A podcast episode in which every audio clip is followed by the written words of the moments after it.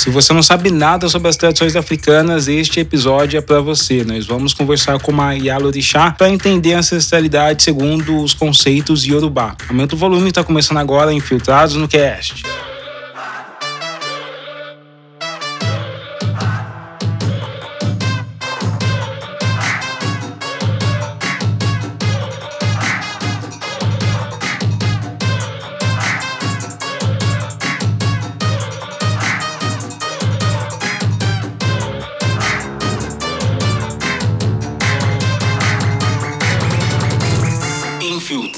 Infiltrados no Cast. Esta é a tão temida ancestralidade africana, aquela que todos os racistas e colonizadores tentaram silenciar durante séculos e séculos. Existem várias histórias sobre o medo que os colonizadores tinham da ancestralidade africana. Né? Em Uidá, por exemplo, conta-se que é, forçavam os africanos a dar uma volta numa grande árvore, que seria uma forma, um ritual para que eles esquecessem os próprios nomes, os próprios ancestrais, as próprias histórias, e de que mesmo a partir desse ritual, os negros negros escravizados passavam a viagem no navio falando seus nomes e sussurrando seus nomes, sussurrando o nome dos seus avós, dos seus ancestrais, para que eles chegassem em uma nova terra e continuassem carregando a riqueza que são as suas histórias, que é a sua espiritualidade. Então, falar com um representante dessa tradição africana, falar com uma pessoa que é basicamente a materialização dessa resistência negra durante toda a escravidão que aconteceu aqui nas Américas. Hoje eu estou conversando com Mayalo orixá, ou seja, uma mãe de santo, que é a Yalorixá Miladê. Ela tem um, um, Instagram que é Yamojazz. Depois esse Instagram vai estar aqui na descrição para vocês seguirem. E o papo foi muito legal, a gente abordou muitas coisas que são primárias, até para quem já é da tradição africana, mas para quem nunca viu, não conhece, nunca frequentou, não tem ideia, nunca conheceu uma Yalorixá, vai ser muito produtivo. Então aumenta aí o volume, se aconchega aí que está começando agora a nossa entrevista. Ô Milade, a gente está falando de ancestralidade, né? E esse é um conceito que geralmente remete muito, as pessoas lembram muito mais das tradições africanas quando a gente fala de ancestralidade. O que que isso significa para vocês? Como que isso se apresenta na sociedade? A ancestralidade africana ela tem tomado nos últimos tempos um espaço importante, principalmente para a população preta, né? A gente tem buscado as referências africanas e o conceito conceito africano sobre o pensar para pautar as nossas coisas, né? A gente sempre foi muito agredido pelo pensamento branco, então a gente está buscando o pensamento afrocentrado para pautar as nossas coisas. E a ancestralidade ela tem um, uma importância muito grande para nós. É a partir dela que a gente consegue se perceber ser no mundo. É a partir dela que a gente consegue se perceber para militar, para estar tá junto com os nossos, para pensar os próximos passos para os nossos. Então, o pensar africano tem nos ajudado a principalmente constituir um afeto diferenciado entre a população preta e a ancestralidade nos fortalece quanto a isso quando a gente pensa nos orixás, nos inquices, nos voduns como o apoio deste pensar.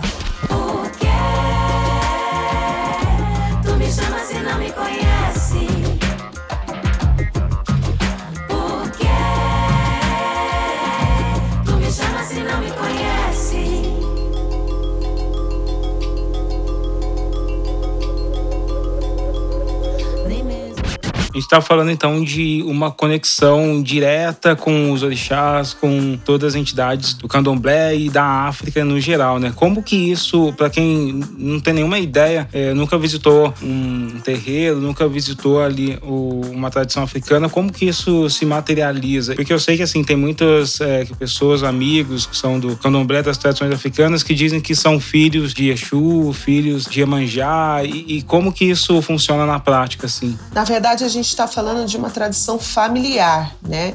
Nós estamos buscando no nosso próprio DNA ancestral quem são os nossos antecessores. E aí, a partir daí, a gente chega nos orixás. E aí, eu vou falar da minha tradição, que é a tradição Yorubá, né? Porque nós temos outras tradições dentro do candomblé. Então, eu consigo falar mais da minha. E aí, falando de orixá, A gente chega no orixá através do oráculo, né, do, do Meridilogum, que é conhecido como Búzios, os jogos de Búzios, oráculo de Búzios, né? E através deste, desta consulta nós conseguimos saber quem são os nossos antecessores e de que família nós pertencemos. Então, tem pessoas que são da família de Mujá, tem pessoas que são da família de Exu, né? Na diáspora, aqui no Brasil, a gente uniu todos os orixás como uma resistência, né? E aí formou-se o candomblé. Em África, nós teremos famílias né, de orixás distintos. Então, através do Meridilogum, a gente consegue entender da onde nós viemos e aí, a partir daí, traçar o nosso caminho na espiritualidade. Legal, então a gente está falando de uma ancestralidade que é mais é, espiritual, né? As pessoas que não compactuam ou que não são dessa tradição africana, elas também podem alcançar essa ancestralidade de alguma maneira? Ou será que é possível ter uma conexão, por exemplo, com alguma dessas famílias de orixás sem frequentar o terreiro? Acho que não, né? A religião, né, ela é iniciática, né? Por mais que eu esteja frequentando um terreiro terreiro de candomblé, eu preciso da iniciação para fazer parte disso de fato. Não dá só para escolher um orixá, ah, eu gosto de Oxum. Como se fosse um zodíaco, né? É, não, não, não dá para fazer isso, né? A gente precisa estar de fato dentro de uma comunidade tradicional de terreiro e aí a partir daí consultar o oráculo e o oráculo vai designar o caminho. Então é iniciático, não, não dá para fazer fora disso. Nós podemos sim estudar, né, sobre todo todos os orixás e aí a partir daí construir uma consciência sobre a espiritualidade. Isso todo mundo pode fazer e eu gosto e eu acho que é bem interessante quando a gente constrói essa consciência da espiritualidade. Mas para fazer de fato parte precisa do culto iniciático, precisa do rito iniciático.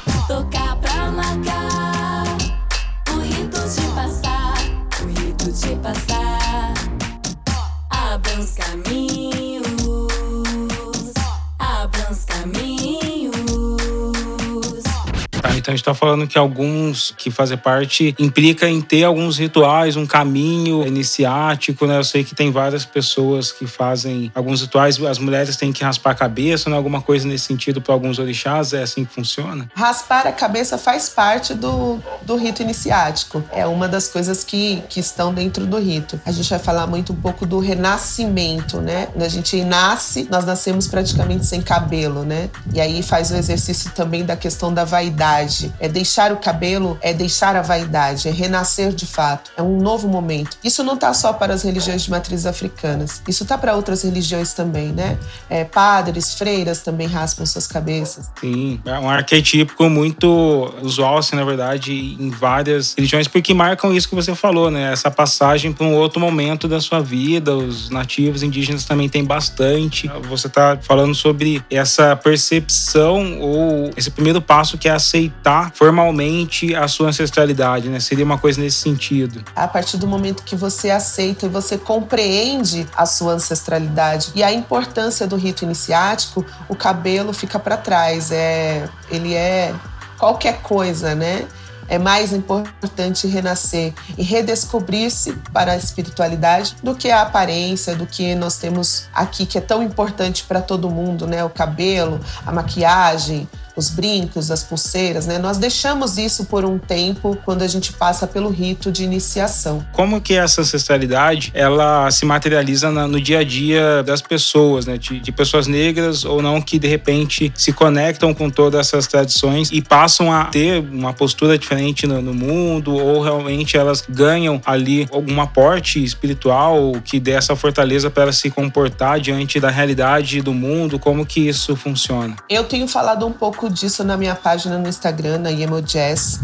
A gente tem um orixá, né? todo mundo tem esse orixá, um orixá intransferível, um orixá individual, que é o Ori, que é a nossa cabeça. E a gente faz o culto à nossa cabeça. Cultuar a nossa cabeça não é simplesmente um culto superficial, né? Nós estamos falando de cultuar a bondade, de cultuar o bom caráter, de cultuar os bons costumes, de aprender a lidar com o próximo, de aprender e mergulhar em si mesmo, né? É, a gente fala sobre essa construção do ser religioso, do ser para a espiritualidade. A partir da construção desse ser, a gente consegue lidar com o mundo e também com a comunidade de candomblé, que aí engloba outras cabeças, outras ori, né? E o convívio em comunidade. Então é importante sempre que a gente faça esse exercício de se conhecer, de resolver os nossos problemas internos, de nos conectarmos com o mundo de uma forma saudável, respeitando as diferenças, é, praticando o amor ao próximo. Então a gente faz esse é um exercício contínuo, né? E aí sim você consegue entender o mundo em sua volta, consegue entender a África também, né? Os conceitos civilizatórios africanos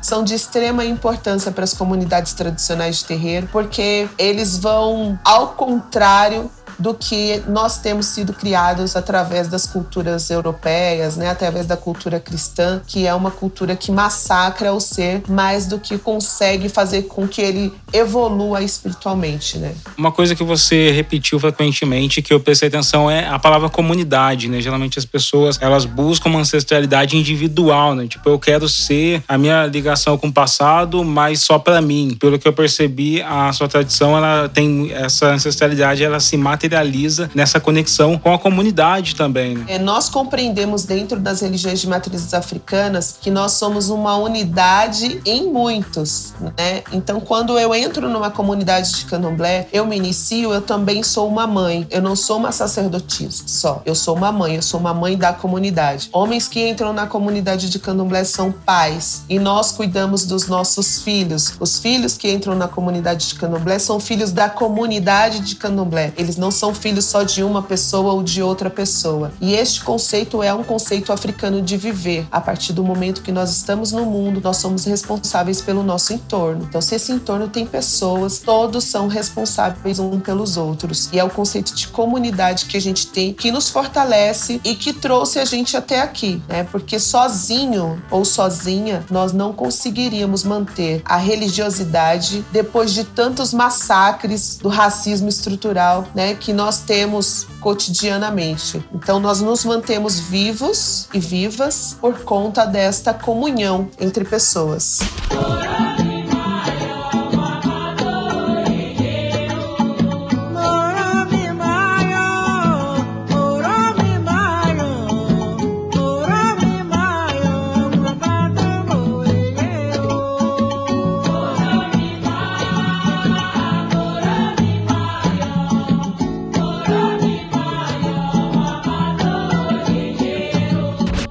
Pergunta que eu, talvez seja um pouco uma dúvida mais polêmica, que é em relação à, à, reencarnação. Existe esse conceito e como que a ancestralidade conversa com esse conceito de reencarnação dentro das tradições africanas? A morte para a gente é diferente, né? Nós voltamos ao Orum, né? Nós voltamos para a nossa família no Orum, né? Então nós não temos essa morte como as outras tradições têm, né? Os nossos mortos, eles são vivos, na verdade, né? Nossos mortos estão inseridos nas árvores, nossos mortos estão no barulho do mar, nossos mortos estão no vento. Nós sentimos os nossos ancestrais, os nossos mortos o tempo todo. Nós vamos para o Orum e voltamos para o Aie, em geral na mesma família, para ajustar o que nós deixamos aqui, né? Então, nós acreditamos, nós não acreditamos no fim, nós acreditamos que nós vamos para a nossa família no céu e depois voltamos para a nossa família na terra. Verdade? Porque eu estou andando para frente, olhando para trás, no pulsar da existência ancestral, no pulsar da minha mente, alimentada pelo coração, cardiografando os meus saberes. Assim, matéria e espírito não se dicotomizam para existir. Nós coexistimos pela confluência da ancestralidade, que permanece viva e pulsa dentro de nós. O coração, esse elemento vital que pulsa, pulsa e pulsa e joga o sangue, o edé, que é o que nos constitui e faz com que fiquemos em pé. Legal, um conceito muito bonito, na verdade, assim, de se viver, né? Porque as pessoas tendem a ter uma visão um pouco fatalista do mundo ocidental, né? De, de que você vai morrer e vai ser punido. E aí a gente encontra essa visão que é uma visão de estar tá sempre retornando e reconstruindo e terminando a sua jornada. Para quem não sabe, é, é possível que você tenha uma, como você acabou de enunciar, um, um ancestral que seja uma árvore, não é? Ou que seja um, um animal. Como que é essa relação? Na verdade, eu estou falando que os nossos ancestrais eles estão em todos os lugares. Então, assim, eu posso sentir o meu ancestral no vento que me toca, eu posso sentir o meu ancestral na árvore que eu vejo, eu posso sentir. Não que ele seja de fato a árvore ou que ele seja de fato o vento, mas eu sinto a presença sempre dos meus ancestrais junto a mim. É um conceito que a gente tem sobre a morte, que a gente não morre de fato, né? É muito legal porque, assim, quando a gente faz o renascimento ou quando a gente volta ao Aie Aie, Aie que eu falo é a terra, nós recebemos um nome ancestral. E, em geral, algum, em alguns casos, na verdade, a criança menino pode receber o nome de Babatunde, que significa o avô que voltou, né? Aquele que voltou. As tradições africanas elas reconhecem através do oráculo a volta de pessoas que foram importantes e que são importantes para aquela comunidade, para aquela família. Então, no renascimento a gente é, renova o voto com um nome e esse nome traz o nosso destino. E o que que a gente carrega quando a gente volta assim para a Terra? Tipo, a sua volta do, de, desse meu avô, o que que eu carrego? Tipo, tem alguma lembrança dessas vidas? O que eu posso é, trazer comigo? Aí é o oráculo oráculo que vai dizer, né? A consulta oracular é quem vai dizer o que essa pessoa carrega, é, qual é o destino, o que ela escolheu para o seu destino. O caminho escolhido e não é um caminho bom, né? Vamos dizer assim. Quando a pessoa não escolhe um bom caminho, a gente consegue reverter esse caminho através de ebó, né? Que são trabalhos espirituais, através da conduta então, quando a gente identifica através do oráculo que a criança não terá um bom caminho, a gente consegue conduzir a vida dessa criança para o bem a partir das orientações que foram dadas no caminho, no oráculo, no Odu, que aparece para ela. Que fantástico! Eu acho que isso já dá para a galera que está ouvindo entender, iniciar assim, essa conversa. Obviamente, quem quiser saber mais, siga a Miladê nas redes sociais. Eu vou deixar todas as descrições aqui para vocês. Como que a galera pode te encontrar? Onde que você frequenta e, e dá suas, as suas dicas para a galera conhecer cada vez mais sobre essa ancestralidade. A minha casa matriz, eu acho, é o Loroque Pantanal. Ela está localizada em Duque de Caxias no bairro Pantanal. É a minha casa de orixá. Aqui em São Paulo, a casa de Emojá está para nascer. Então, para saber mais coisas sobre a casa de Emojá, o Instagram é um bom lugar. Eu tô lá como Iemojés. É isso aí, pessoal. A série Ancestralidades tem mais entrevistas para você conhecer mais é, visões sobre o que é essa busca pelos nossos antepassados em tradições e religiões diferentes. Semana que vem, Filtrados no Cast, tá de volta e até mais. Onissa ure aun laje Onissa ure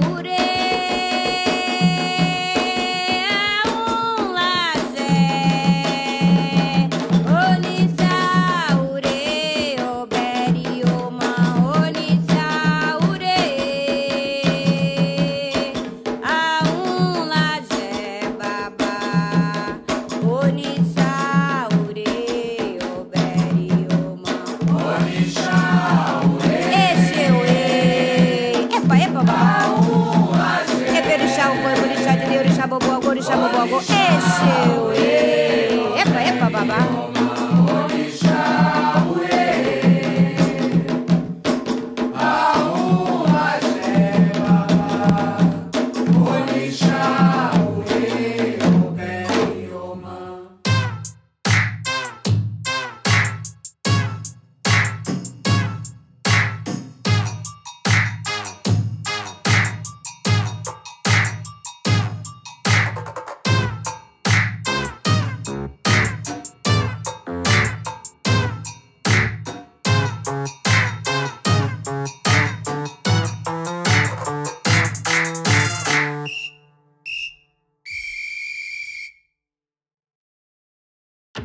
Infiltrados no Cast é um programa exclusivo do Spotify. Você ouve gratuitamente toda segunda-feira.